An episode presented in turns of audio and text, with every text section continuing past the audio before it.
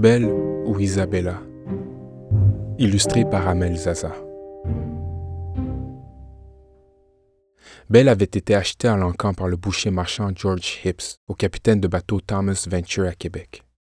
Elle s'enfuit le 18 août 1778 et une annonce est publiée dans la Gazette de Québec le jour suivant.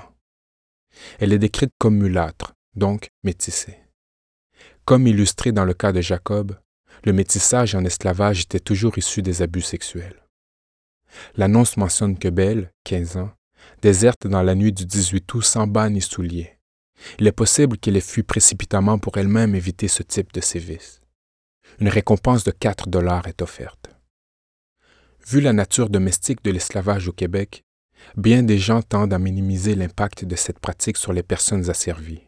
Cette banalisation néglige le fait que celles-ci sont déshumanisées par le commerce de leur être, déracinées par le démembrement de la cellule familiale et qu'elles n'exercent aucun contrôle sur leur propre corps excepté dans la fuite. Cette banalisation oublie très certainement l'un des aspects les plus récurrents des esclavages depuis l'Antiquité, les violences sexuelles. Belle fut retrouvée et reprend la fuite en octobre suivant. Une notice est encore une fois publiée dans la Gazette de Québec.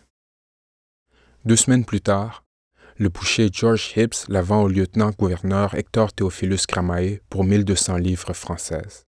Cramae s'en départit au printemps suivant en la vendant au capitaine Peter Napier pour 1080 livres françaises.